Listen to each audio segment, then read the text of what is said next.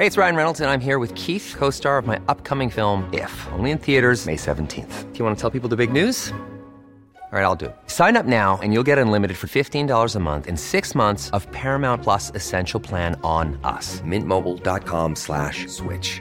Upfront payment of $45 equivalent to $15 per month. Unlimited over 40 gigabytes per month. Face lower speeds. Videos at 480p. Active Mint customers by 531.24 get six months of Paramount Plus Essential Plan. Auto renews after six months. Offer ends May 31st, 2024. Separate Paramount Plus registration required. Terms and conditions apply if rated PG.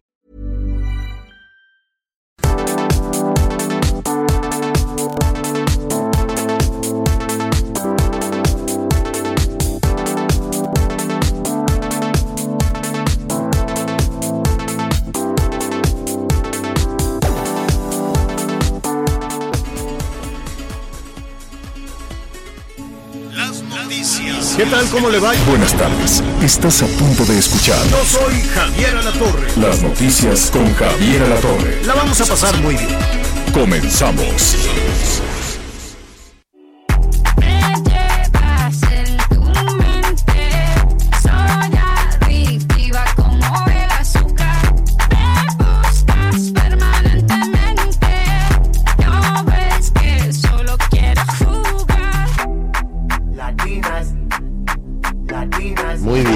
Así con este ritmito vamos a vamos a iniciar esta tarde. Es la Shakira, ¿verdad?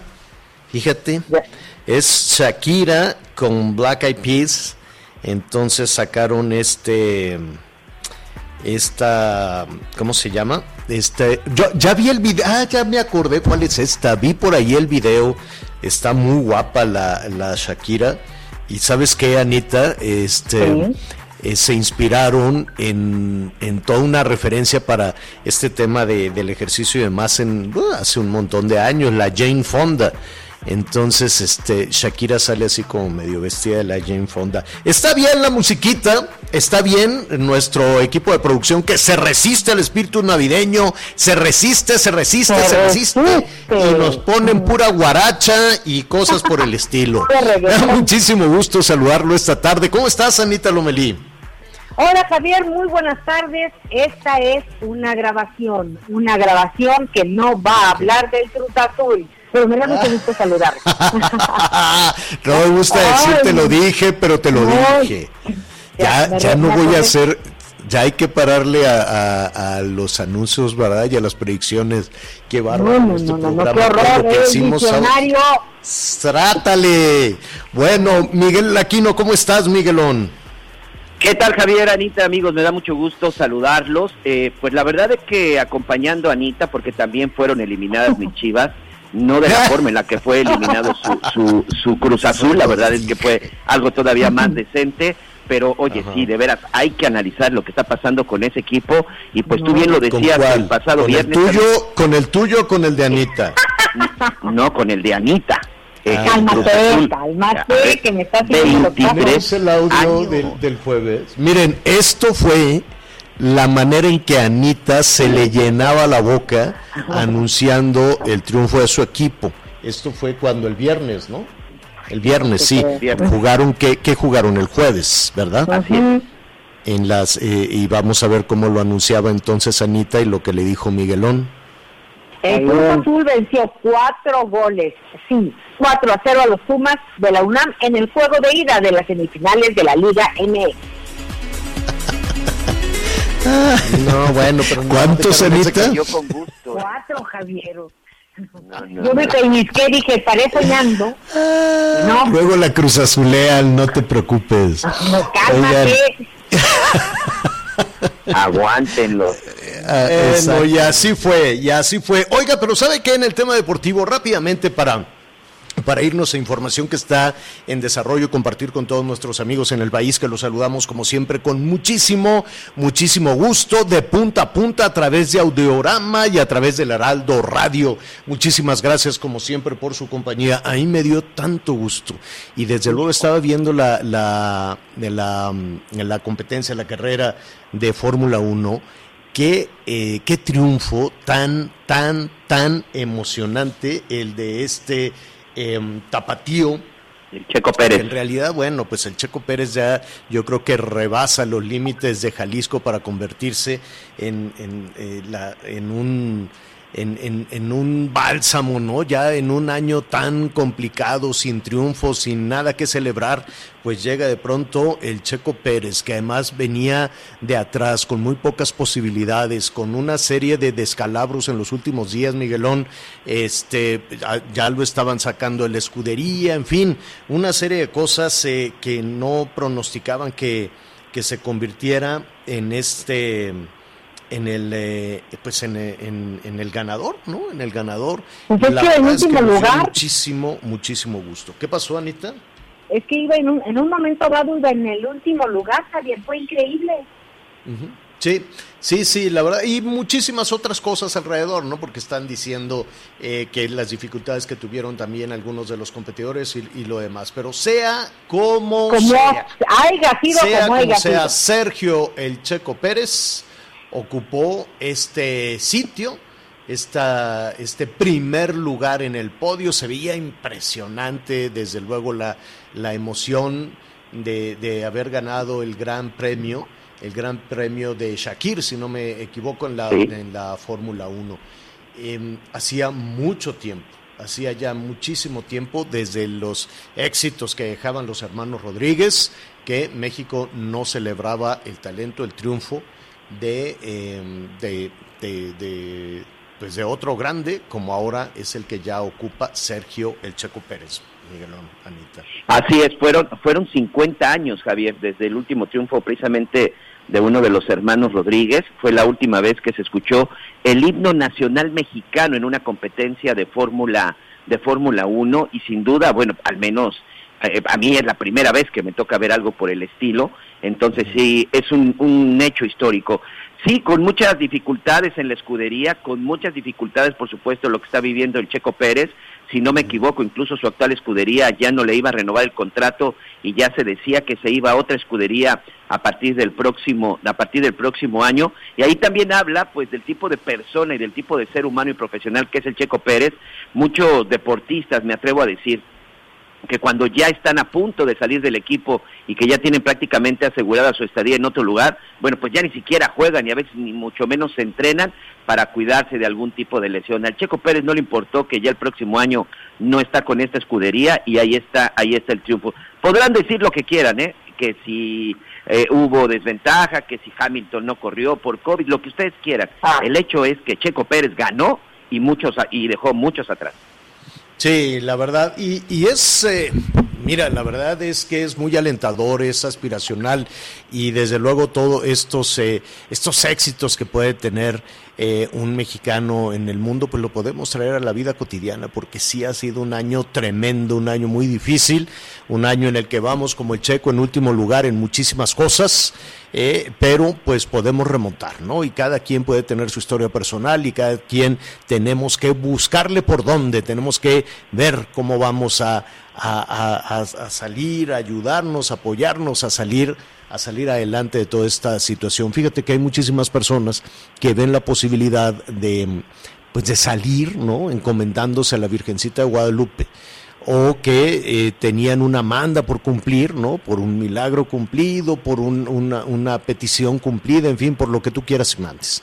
Entonces, por estas fechas ya estaban las peregrinaciones, se han hecho llamados muy insistentes a, a, a, pues a evitar estas peregrinaciones, que la gente pues agradezca a la Virgencita pues en su casa, ante la estampita, ante la imagen, ante lo que tengan más cerca, o en su casa, o en algún eh, templo cercano, en alguna capilla cercana, en alguna iglesia cercana, y no arriesgar la, la salud en estas peregrinaciones. De cualquier forma, estaba revisando yo algunas cifras que daba el eh, gobierno de la Ciudad de México. Me impresionó que antes del fin de semana, entre el 1 y el 3, el 3 cuando fue el viernes, entre miércoles, jueves y viernes, y, y falta todavía el conteo de sábado y domingo, pero de entre jueves y viernes, entre jueves y viernes llegaron más de 40 mil peregrinos a la Basílica de Guadalupe, con todo y el anuncio de que estaba cerrada, con todo y, y que desvían, eh, a- hay retenes, hay lo que tú quieras y mandes, pero no está prohibido llegar a la Basílica de Guadalupe.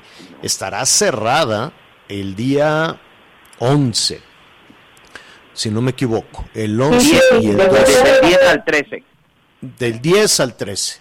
Sí, señor. Del 10 al 13, pero eh, al día de hoy, que el lunes 7 de diciembre, pues sigue abierta. No habría ningún impedimento para que la gente llegue, se acerque con medidas sanitarias, hay retenes, les ponen geles y demás. Y sí hay una preocupación de las autoridades porque lleguen estas eh, peregrinaciones multitudinarias. De que va a haber pérdidas, va a haber pérdidas. Esperemos que no, y, y desde luego que no habrá pérdidas de la fe todos podemos acercarnos a la Virgencita de Guadalupe.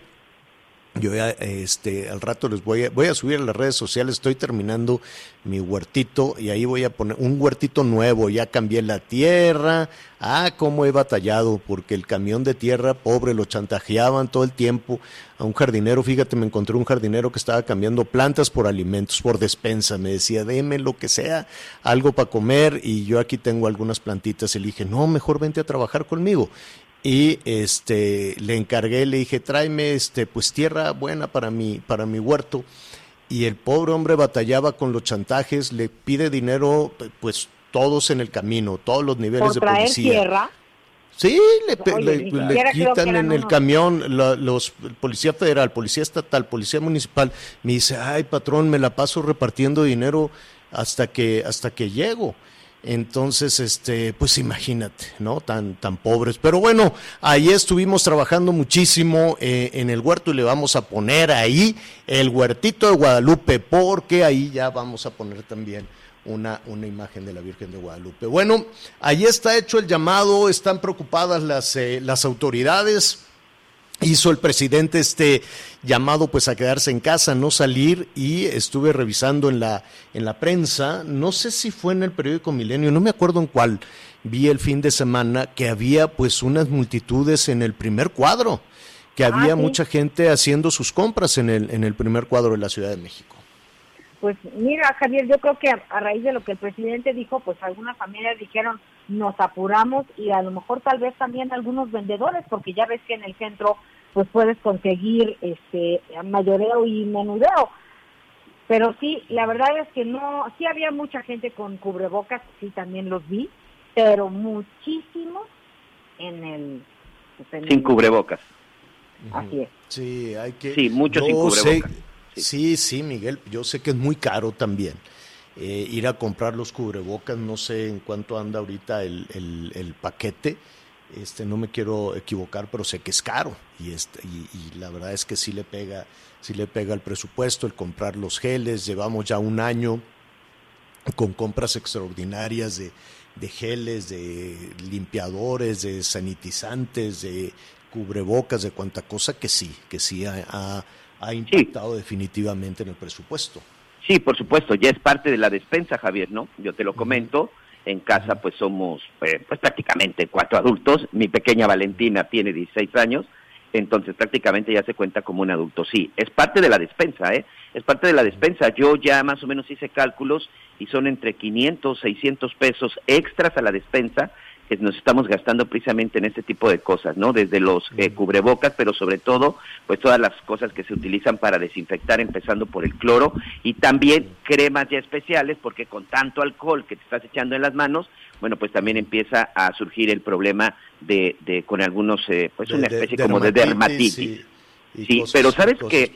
Javier, en este sentido, por ejemplo, yo eh, este, el viernes estuve recorriendo Paseo de la Reforma, fui a la zona de Avenida Juárez, incluso también por ahí en las inmediaciones del metro, y sí, es una cantidad importante de gente que se empieza a concentrar, pero es muy curioso, incluso también turistas nacionales y extranjeros, que ahí espero que alguien me explique, se supone que estamos cerrar nuestras fronteras con Estados Unidos, pero hay turistas extranjeros, sobre todo en la zona de Bellas Artes, donde yo me los encontré. Sí entiendo esta parte de que te afecta la economía, pero ahí es donde creo que precisamente el gobierno, eh, ya sea federal o local, es en donde deberían de aplicarse. Tú recordarás que cuando empezaron las eh, medidas más fuertes en el metro, regalaban cubrebocas en el metro. Entonces creo que ahora sí se necesitan ese tipo de apoyos para la gente que no tiene la opción. Lo han dicho, mientras no salga la vacuna, el cubrebocas es la mejor opción. Sí, tienes toda la razón. Sin embargo, pues sí preocupa la, la- la economía. Imagínate cerrar la posibilidad de que caigan algunos centavitos a los comerciantes este, en, en diferentes partes del país, ¿no? To- toda la gente se mueve hacia las centrales de abasto, hacia los, hacia los centros, eh, eh, no los grandes centros comerciales, sino eh, todos sabemos, por ejemplo, cómo se desplazan de diferentes entidades a la zona metropolitana de Jalisco, a la zona metropolitana de Monterrey, cómo se mueven también hacia diferentes capitales en, el, en el norte, noroeste eh, en el noreste también. Es, es- decir, hay muchísima actividad que pueda ayudar a esto.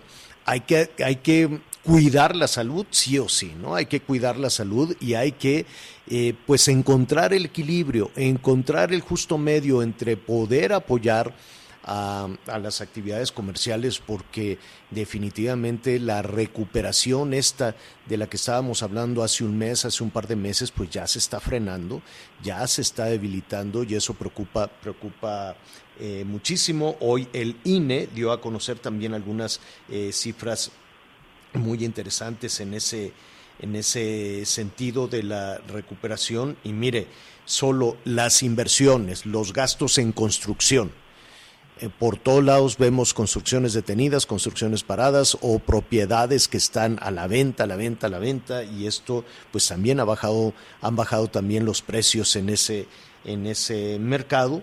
Las inversiones en construcción han bajado, las inversiones en la compra de insumos, cuando decimos insumos, pues en la compra de maquinaria, la gente que quería poner una tortillería, la gente que quería eh, poner algún tipo de, de- de- de pequeña, mediana eh, empresa, este, para maquilar alguna situación, pues también han, han parado, no se está comprando maquinaria, no se está comprando maquinaria eh, industrial, no se compran eh, eh, insumos y eso se mide y según el INEGI a eso le llaman inversión fija bruta.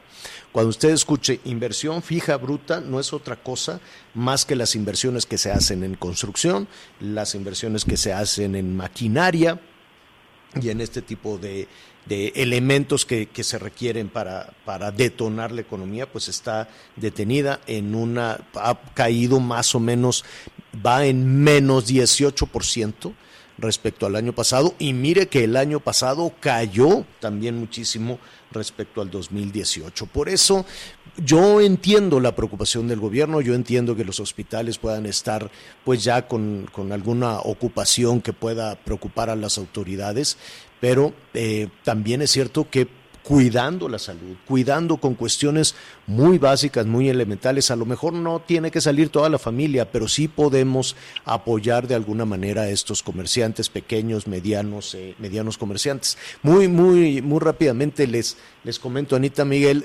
tuve, eh, pues ahí fui a comprar, a abastecer unos temas en la farmacia.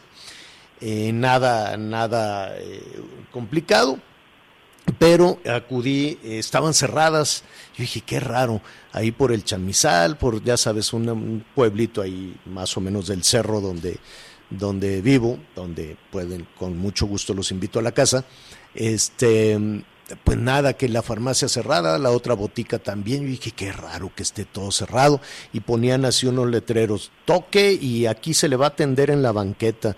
Bueno, pues yo ahí tocaba y nada, nada. Me fui hasta un centro comercial que es una tristeza de centro comercial porque está solo como Camposanto.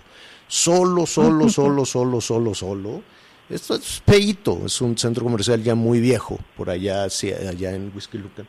Pero me, me llamó y, y me preocupó y me dolió porque ves locales cerrado, en venta, en venta, cerrado, cerrado, cerrado, liquidación, liquidación, liquidación, uno tras otro, uno tras otro.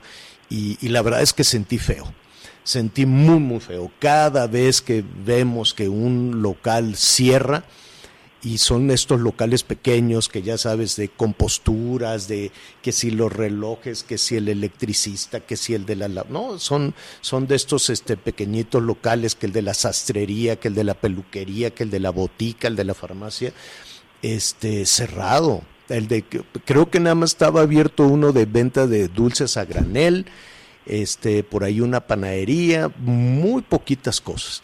La verdad es que sí me preocupó, sí, sí, sí es, eh, es un, en el día a día, el termómetro, independientemente de las cifras que del INEGI, independientemente de las cifras que de la Secretaría de Economía, que por cierto ya va a cambiar, ahorita le vamos a hablar, eh, o que de la Secretaría de Hacienda, en el día a día, con los negocios que vemos alrededor de nosotros, es un termómetro importante para ver que las cosas pues no van bien y que la economía no, no está repuntando. Díganos usted, ¿Cómo siente con todo esto? Díganos eh, si, si, está, si estaría en condiciones o si usted es pequeño, mediano comerciante, ¿cómo?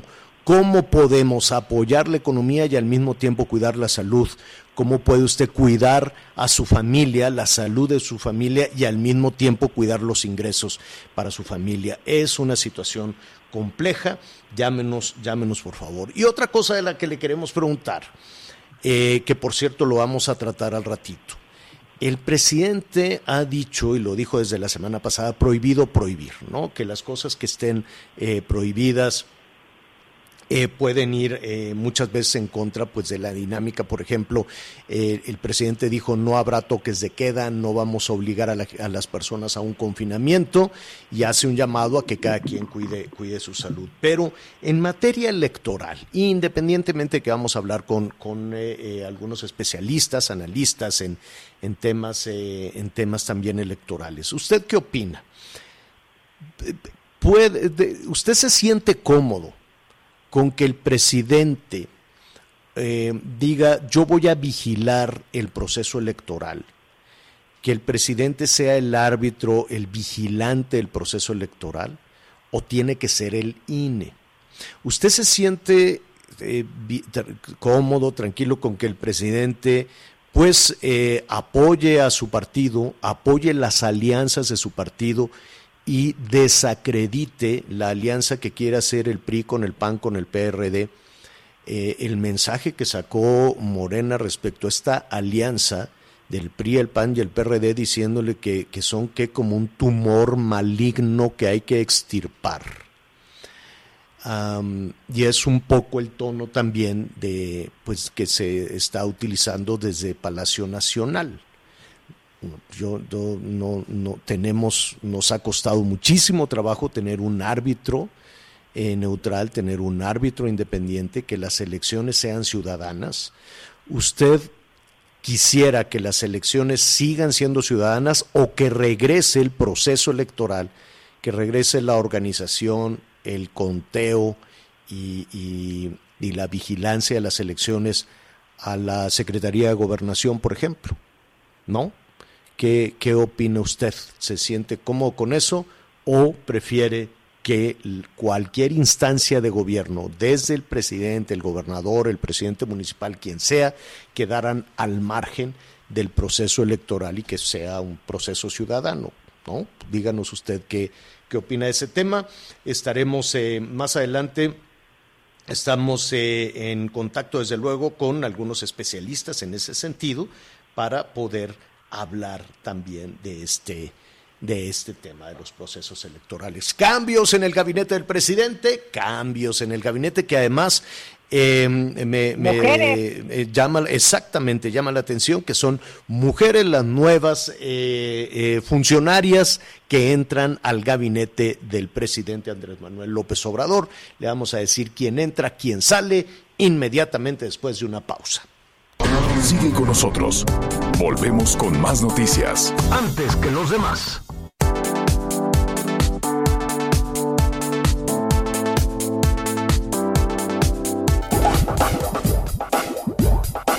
Todavía hay más información. Continuamos. Las noticias en resumen. La Fiscalía de Jalisco detuvo a cinco sujetos presuntamente implicados en el robo a camiones de carga pesada en carreteras del Estado. Los detenidos ya se encuentran vinculados a proceso. Elementos de la policía de Escobedo, Nuevo León, aseguraron a 76 indocumentados ocultos en una vivienda. Entre los migrantes se encontraban 11 menores de edad, 45 hombres y 10 mujeres, quienes fueron trasladados a las instalaciones del Instituto Nacional de Migración. En San Luis Potosí, elementos de la Guardia Nacional detuvieron a una persona que trasladaba 24 toneladas de cobre y un semirremolque, los cuales contaban con reporte de robo. El dólar se compra en 19 pesos con 49 centavos y se vende en 19 con 99. El reporte carretero. Muchas gracias, saludos a todos nuestros amigos que nos acompañan en este momento en alguna carretera del país, en especial para nuestros amigos en el estado de Guerrero y Morelos. Atención, tenemos reducción de carriles a la circulación, esto por obras de mantenimiento, a partir del kilómetro 254 y hasta el 253. Esto exactamente en la carretera que va de Cuernavaca a Chilpancingo en dirección la capital del estado de Morelos y nuestros amigos en Veracruz. Hay un accidente eh, y un coche averiado en el kilómetro 283 del tramo que va de Puebla a Córdoba, esto en dirección a la capital poblana. Ya se encuentra una unidad de la Guardia Nacional tratando de ayudar al vehículo para retirarlo. Sin embargo, esto está retrocediendo mucho la circulación. Y atención para nuestros amigos en la zona que van de Coatzacoalcos a Villahermosa, exactamente ya en Tabasco, a la altura de la entrada de la venta por el puente de la Ceiba, hay aproximadamente 30 personas que han cerrado el paso a toda circulación. Esto evidentemente pues ya tiene detenida también la carretera, así que por favor a manejar con mucho cuidado.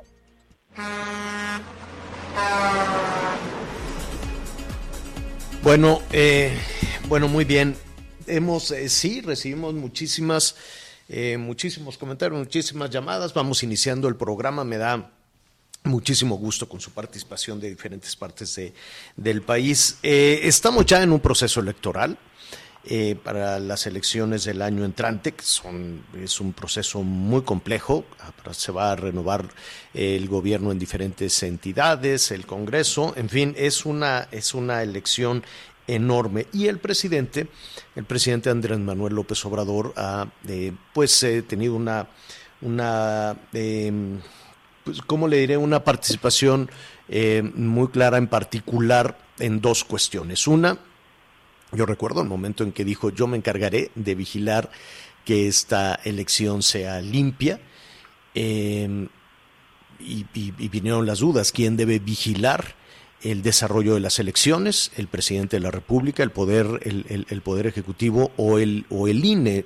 ¿No? ¿Hay o no una autoridad, un árbitro electoral en ese sentido? Y después, eh, pues esta posición en contra de las eh, pues de la alianza entre el PRI y el PAN.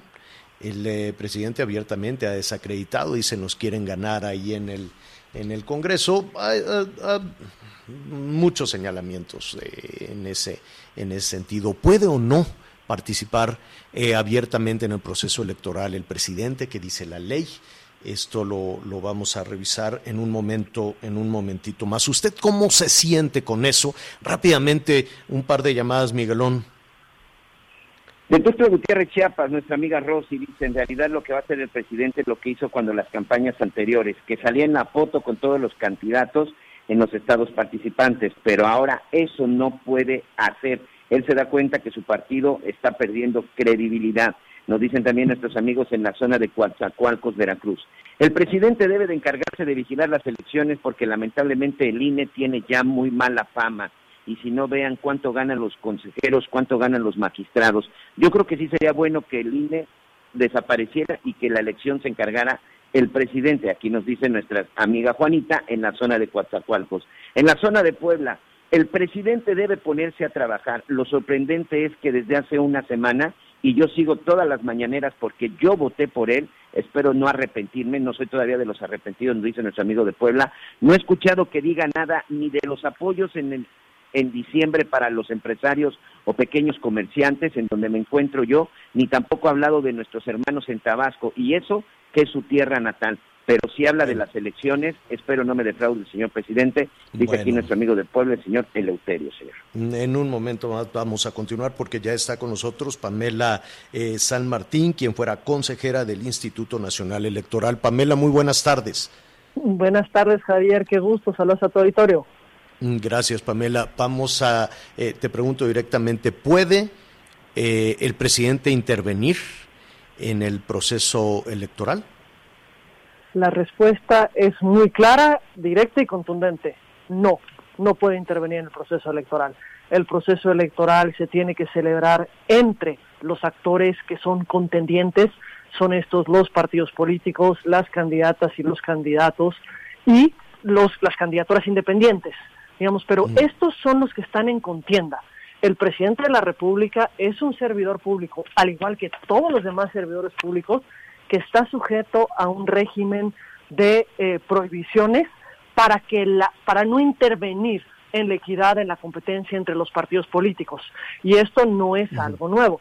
Estas son eh, reglas expresas y específicas que fueron incorporadas en la Constitución Política de México a partir del 2007, es decir, después de la elección de 2006, precisamente con motivo de la intervención del entonces presidente Fox en contra del actual presidente, que era entonces candidato de la oposición. De dos eh, eh, situaciones muy puntuales. Eh, el, el, presidente ha desacreditado de alguna manera o ha alertado a, la ciudadanía respecto a esta eh, alianza electoral entre el PAN, el PRI y el PRD. ¿Eso es intervenir o no? La autoridad competente acaba de decir apenas eh, la semana pasada que sí fue una intervención indebida de un análisis preliminar, porque la Comisión de Quejas y Denuncias del INE eh, dictó medidas cautelares para evitar este tipo de intervención. Con independencia de ello, yo considero que fue correcta la decisión de la Comisión de Quejas y Denuncias. No puede ni el presidente de la República ni ningún otro servidor público, porque, ojo, este tipo de señalamientos, este tipo de afirmaciones también las tenemos por parte de gobernadores, por parte de otros servidores públicos, y en todos los casos los servidores públicos se tienen que ajustar a la Constitución, porque, uh -huh. digamos, la ciudadanía es quien valorará cuáles son eh, la racionalidad o falta de racionalidad dentro de las alianzas que hacen los partidos políticos. Creo que desde hace mucho tiempo ya teníamos, digamos, una seria duda o falta de claridad sobre cuáles eran los ideales de cada uno de los partidos políticos cuando veíamos sus alianzas. Eh, uh -huh. Vemos en el 2018 aliarse a PAN y PRD, que son dos espectros distintos de, digamos, -huh. de las opciones políticas. Vemos aliarse a Morena y al Partido Encuentro Social, que, digamos, también serían dos espectros distintos. Ahora vemos al verde aliándose con Morena, ahora vemos PRI, PAN, PRD. Digamos, esa historia no es nueva, pero a quien le corresponde, digamos, analizar y valorar si está de acuerdo o no, es a las ciudadanas y a los ciudadanos a partir de la información que se reciba en el marco de las reglas, es decir, sin una injerencia indebida de terceros en este caso el presidente de la República, para poder eh, emitir un voto libre y evidentemente uh -huh. un voto informado. Uh -huh. eh, supongo que esta situación compete también a una presidenta, a un presidente municipal, a la gobernadora, a los gobernadores, hasta eh, el Ejecutivo eh, Federal. Efectivamente, eh, todos los servidores públicos de todos los niveles de gobierno deben de abstenerse de cualquier acción que implique incidir en el proceso uh -huh. electoral, en el desarrollo. ¿Está en la ley? ¿Está en la ley, Pamela? Está en la Constitución. No está en la ley, está en la, está Constitución. En la Constitución. La Constitución establece que los servidores públicos no deberán eh, utilizar recursos públicos para influir en la competencia entre los partidos políticos, ni a favor o en contra de algún partido político. Esto es un mandato expreso de la Constitución que, insisto, mm. deriva de la experiencia de la elección del 2006, cuando sí hubo también una intervención del presidente Fox a favor del entonces candidato Calderón. Es artículo 134, si no me equivoco, corrígeme si me equivoco, es y el lo podemos artículo revisar. 134 ¿no? constitucional. Uh -huh, sí. Eh, eh, finalmente, Pamela, ¿pueden el PRI, el PAN y el PRD ir en alianza el año entrante?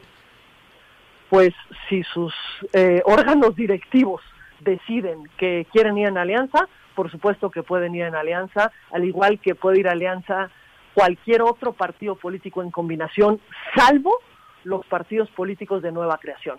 Los partidos políticos de nueva creación en esta elección tendrán que contender eh, individualmente, pero los demás partidos que, digamos, ya han pasado por otras elecciones, pueden coaligarse en los términos que definan sus órganos superiores de dirección y pues ahora le corresponderá a la ciudadanía determinar si está de acuerdo o no con lo que esto signifi- significa eh, programáticamente.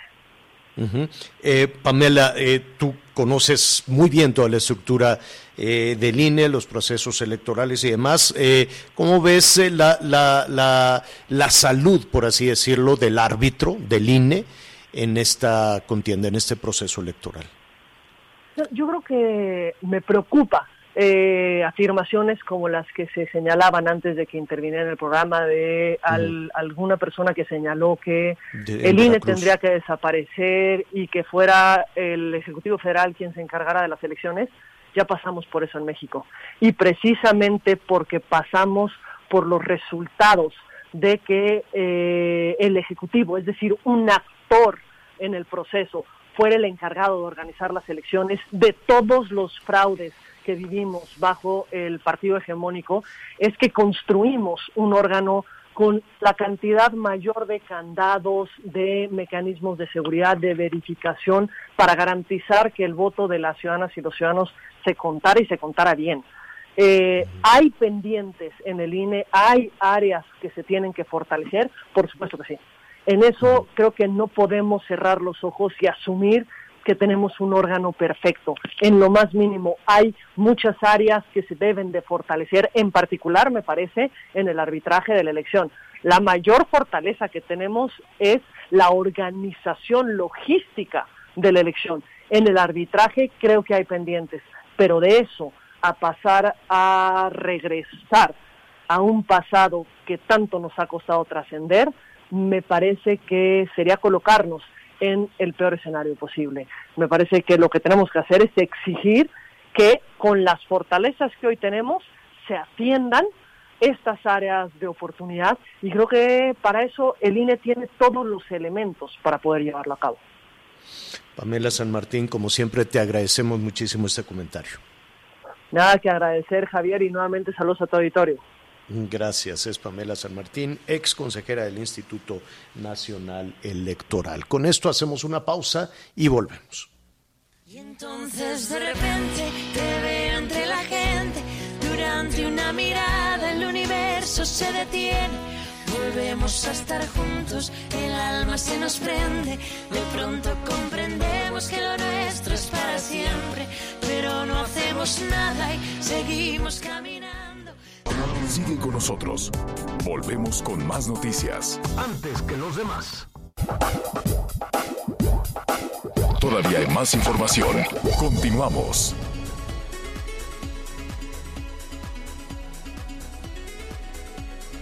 Eh, bueno, muy bien. eh, tenemos también algunas, eh, algunas eh, eh, llamados respecto a una iniciativa por ahí que tiene que ver con, con bienes raíces, con las herencias, y de eso vamos a estar platicando mañana.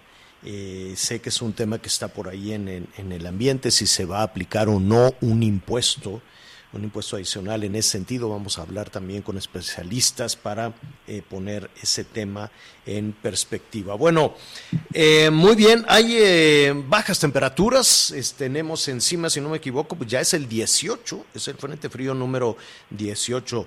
Y además, eh, además de todo eso, fíjese que allá en California, pues siguen con los vientos de Santana y eso se ha convertido en un infierno, un infierno literal por los incendios, incendios que a su vez han afectado también de este, de este lado de la, de la frontera. Hay mucho, entonces en ese sentido me da muchísimo gusto saludar a nuestra compañera Gabriela Gagiola, que es eh, nuestra compañera allá en Tijuana, Baja California. ¿Cómo estás, Gabriela? Buenas tardes. Buenos días para ti. Así es, buenos días para mí, buenas tardes para ustedes. Eh, pues muchas gracias, gusto en saludarlos aquí con el reporte meteorológico porque sí se aproximan eh, situaciones importantes, relevantes en los cambios de temperaturas en la región. Es el Frente Frío número 18, si no me equivoco, Gabriela. Así es, y esto eh, pues eh, trae aparejado que los vientos de Santana vienen eh, con nuevas modalidades para esta semana aquí en Tijuana y es importante que la comunidad tome las precauciones correspondientes. Muy importante señalar que se advierte que a lo largo de la noche de este lunes y hasta el miércoles estarán nuevos vientos que podrían ocasionar daños en nuestra región. La semana pasada, justamente la región, la condición Santana afectó varias viviendas aquí en la zona de Cumbres del Rubí. Fueron cerca de 52 las familias que resultaron afectadas y 62 casas las dañadas a consecuencia de este fenómeno meteorológico. Por eso es eh, que las autoridades están invitando a la población a que tomen las precauciones correspondientes como eh, quitar de los alrededores de sus viviendas todo aquello que pueda volar, eh, que se pueda desprender, eh, que también tomen las precauciones de vestir adecuadamente, cubrir su boca si van a salir. Importante adicional a que ya estamos cuidándonos por el tema de la pandemia, pues también reforzar y evitar otras condiciones respiratorias que nos puedan afectar. Y también que estén muy al pendiente de los boletines meteorológicos que por su parte la Dirección de Protección Civil Municipal y también Protección Civil del Estado estarán, estarán informando a la comunidad.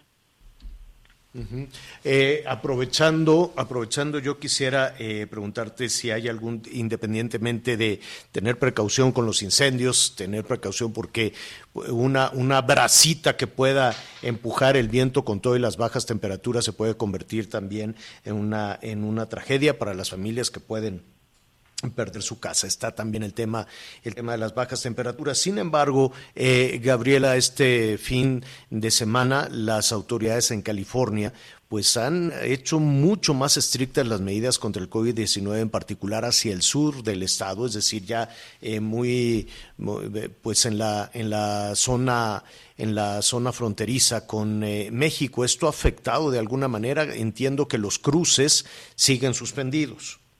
Así es, únicamente quienes tienen la residencia legal para Estados Unidos son quienes pueden retornar hacia la Unión Americana y aquellas personas que son ciudadanos. Para el caso de quienes radicamos aquí en la frontera en calidad de mexicanos, pues tenemos que abstenernos de cruzar porque nos van a negar el pase. También es importante reiterar que ya estamos de nueva cuenta en semáforo rojo. Lamentablemente, la indisciplina de mucha gente nos lleva a retornar a esta condición y nos afecta a todos, em, empezando eh, por el comercio que también se ve, se ve dañado, ¿no? Recordando que los restaurantes únicamente podrán trabajar en un 30% de capacidad eh, ya se advirtió que se cierran los gimnasios, así como otros establecimientos que se consideran no necesarios en estos momentos para que siga la dinámica de la comunidad. Bueno, pues eh, te vamos a pedir que nos eh, mantengas al tanto, desde luego, de toda esta situación. Por lo pronto en California, pues ya a partir de la noche del del domingo se decretó este confinamiento, de nueva cuenta en confinamiento, no necesariamente para todo el estado, pero sí para una buena parte del estado, sobre todo las localidades que están ya más cerca de la frontera eh, con México, una nueva orden de confinamiento que hace, pues, eh, pone severas restricciones a la movilidad allá en California y de este lado de la frontera, pues en semáforo rojo también probablemente no tan estricto como eh, con nuestros amigos allá en California, pero sí con severas medidas también para la movilidad. Eh, te agradecemos esta, esta situación. Dime, el impacto económico ha sido muy fuerte, me imagino. Sí, varios establecimientos desde que inició la pandemia comenzaron con el cierre. Algunos lograron sobrevivir eh, con eh, toda la intención de continuar y no suspender a personas de sus trabajos, buscaron hacer los esfuerzos, se unieron los distintos grupos colegiados en materia económica en la región para ver una nueva dinámica en la que pudieran permanecer. Sin embargo, este retorno al semáforo en rojo, pues se pone en advertencia la posibilidad de que de nueva cuenta tendremos un impacto negativo en cuanto a la economía local. El tema turístico es de, vitalidad para sobrevivir aquí en la región fronteriza y pues también eh, este temor que tienen de cruzar hacia México, eh, pues eh, obviamente. Pero hay, hay negocios, hay negocios abiertos para, me, me, refiero a los bares, los restaurantes, todos estos sitios que resultaban muy atractivos para los visitantes de Estados Unidos, ¿están abiertos? Estaban hasta el fin de semana. Hoy ya se advirtió por parte de las autoridades que deben de cerrar lo que son los bares, los eh, gimnasios y todas las actividades recreativas como playa, parques, eh, también mm. son suspendidas. Eh, ¿Se puede cruzar a hacer compras al otro lado, a, los Estados Unidos o no? No, quienes, eh, quienes son ciudadanos americanos y viven en Tijuana sí pueden cruzar. Sabemos que aquí en la zona de Mexicali, Tijuana, eh, pues hay muchos residentes, también Tecate, que son ciudadanos estadounidenses y residen aquí en la ciudad. Ellos sí pueden regresar. Los que no podemos cruzar somos quienes somos mexicanos y no tenemos ninguna actividad económica en Estados Unidos justificada o algún motivo de causa mayor.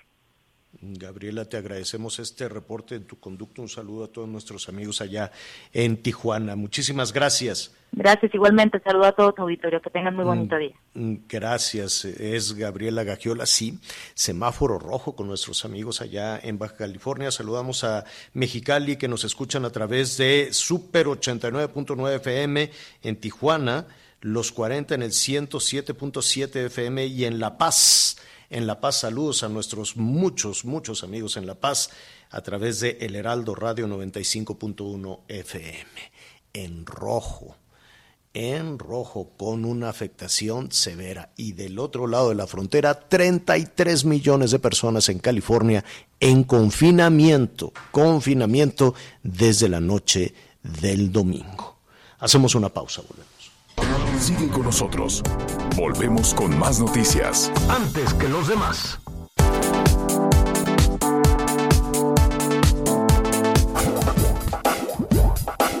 Todavía hay más información. Continuamos.